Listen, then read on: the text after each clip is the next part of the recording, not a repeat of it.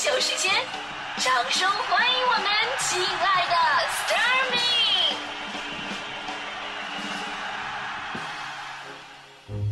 y 好，欢迎各位来到今天的大明脱口秀，我是大明。呃，这个以前呢，我听到两句话呀，我觉得这两句话说出来以后就感觉特别的嘚瑟。一句呢是，哎呀，我走过的桥比你走过的路都多，啊显得这个人哎很有社会阅历，怎么的？其实想不难啊。不难，你要是在北京的话，确实走到桥要比别人走的路多呀。你三环这一圈桥就五十公里，是不是？另外一句呢，是我吃的盐比你吃的饭都多，好像辈分很高的感觉。但是其实也是可能你口味比较重呗，对吧？啊，平时哐哐撒盐那种，是吧？其实说到咱们中国人的饮食习惯啊，尤其是北方的朋友们，就是咱们都比较了解自己，几乎大部分都是重口味，平时吃零食都喜欢口味重的。前两天我下楼，我要去这个小卖部买点东西，大弟就说：“哎，大明，等会儿，你帮我带点吃的啊！”我说：“你要什么呀？”他说：“你随便，最好有点咸味的，嘎巴嘴的。”于是呢，我我我是对这个零食领域我一无所知啊，我哪知道哪个零食是咸的呀，对吧？我找遍货架，我也不知道买什么呀。最后我给他带了包咸盐回去了。我说：“大弟，这个好啊，这够咸，呃，开袋即食。你要是想文艺的话呢，还可以烧壶开水做个手冲什么的，是吧？” 正所谓放盐一时爽，一直放盐一直爽。但是我们都知道啊，这个吃咸的吃太多对身体肯定不好。这最近一条新闻呢，再次让我们开始正视这个问题了。国际权威医学杂志《柳叶刀》啊，最近有一个新的研究出炉了，这题目取的就很触目惊心，叫《中国人死亡原因排名》，头号杀手啊，竟然是让很多朋友意想不到的中风。根据一份不同年龄中风的风险报告显示，七二二十五岁、二十五岁和七十岁的中风概率并没有显著的差异。就二十五岁到二十九岁，中风的概率是百分之二十四点八八；七十到七十九岁是百分之二十二点四零。也就是说，甭管你是活蹦乱跳、今晚吃鸡大吉大利的热血青年，还是骨质疏松、弯腰遛弯、迎风流泪的沧桑老人，咱们都有着同样的中风的危机。其实呢。人与人之间的健康差别吧，年龄并不是分界线，生活方式才是一个人体质的分水岭。比方说中风啊，主要原因呢就是高钠摄入，简单来说就是盐吃多了啊。国际知名医学期刊就这个《柳叶刀》数据显示了，说成年人每天摄入的盐呢不应该超过五克，但是咱们中国人实际摄入量大概是十二点五克，是推荐量的两倍还多，而且这只是平均值。每个地方的人习惯不一样啊，就有一份中国中风的发病地图，就能看出盐的作用。中风呢是北多南少，正好跟南北方的饮食差异是相同的。北方人重口味啊，南方人偏爱清淡。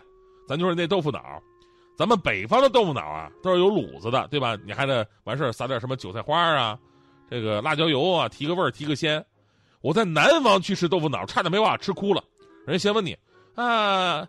先生，这个豆腐脑要甜的还是咸的啦？我就想了半天，这这玩意儿还有甜的吗？这玩意儿没吃过，都没吃过，尝尝呗，对吧？我说，那我来个甜的试试。就那哥们给我盛了一碗豆腐脑，没有卤子，上面直接撒了一把白糖啊，那给你甜豆腐脑。这这完了吗？我看这没法吃啊，这北方人适应不了这个。你你说的是豆腐脑，你说的是满记甜品，我都相信啊，这个。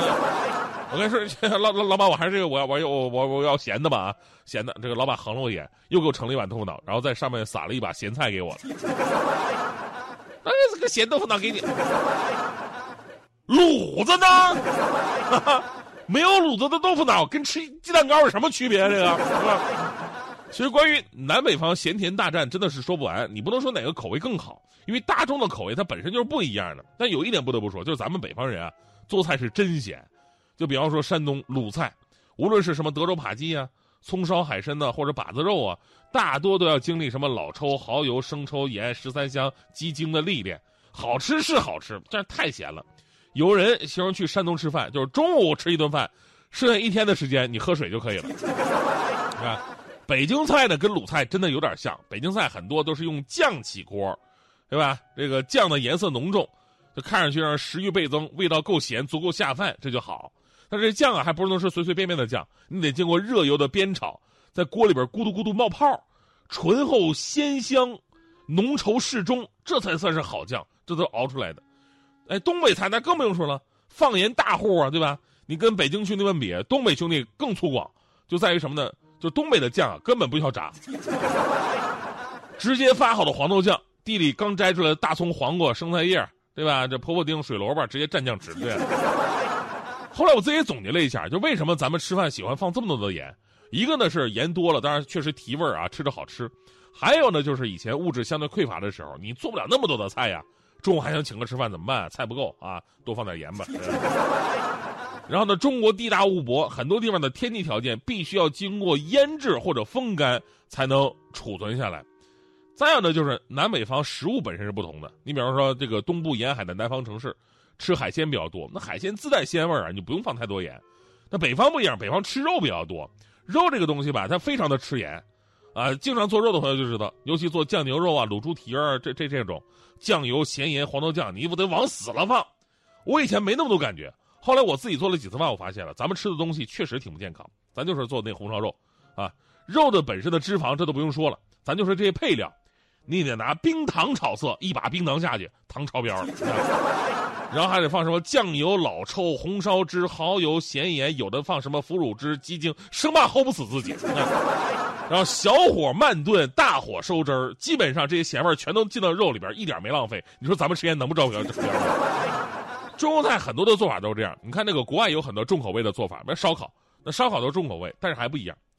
我们中国的讲究烧烤是烧烤前要腌制，比方说国外你要烤鸡翅的话，人家不用改刀，切下来穿上烤熟了就算。咱们呢要在鸡翅上面拉几刀。然后呢，用盐呢、酱油什么腌制一下入味儿啊。老话怎么说呢？这就典型的往伤口上撒盐，对吧？其实这还是自己做饭，油盐起码是可控的。而如今越来越多的朋友都在外面吃饭，面对现实的影响啊，现实的生意，你说哪个饭馆说，哎，我我少放油盐，我关注的大众健康，但不好吃，谁来呀？对吧？所以呢，我们吃的也是越来重口味了，越来越咸。花钱还难买健康，是对经常下馆子朋友们最残忍的现实。所以呢，只有我们自己慢慢的意识到这个问题，过度吃盐的危害，重口味过后的影响，不仅仅是自己的问题。你说这事儿形成习惯、形成风气了，那就是几代人甚至更多人的一个大问题了。当然，现在啊，很多朋友越来越多的觉醒啊，关注自己健康了，呃，很多都是体检之后有这个想法。比方说强嫂，强嫂有一次体检之后吧，就觉得哎呀，这个身体指标开始不正常了。有强嫂决定以后啊，在家做饭少放盐。那强哥不行啊，强哥山东人，啊，山东青岛人，最爱吃咸的。那天强嫂呢做了一条鱼，啊，把鱼端上饭桌了，强哥才吃一口，差点吐了，原味的这个，这没放盐吗？这个，强嫂说，掺的什么？掺的什么？这有什么奇怪的吗？它本来就是淡水鱼嘛。那。所以它淡吗？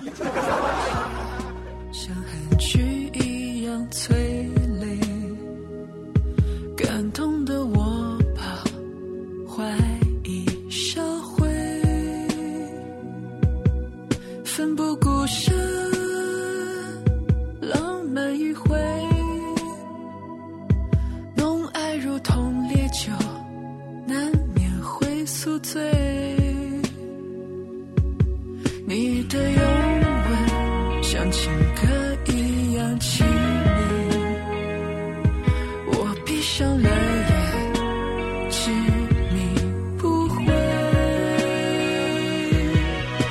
曾侥幸，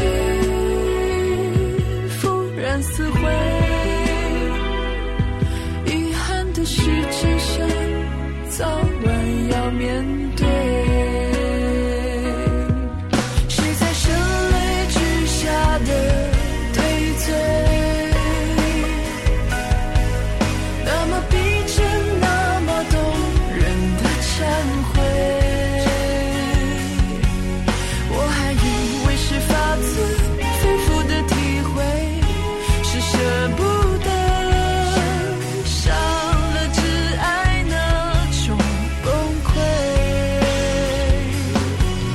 谁在他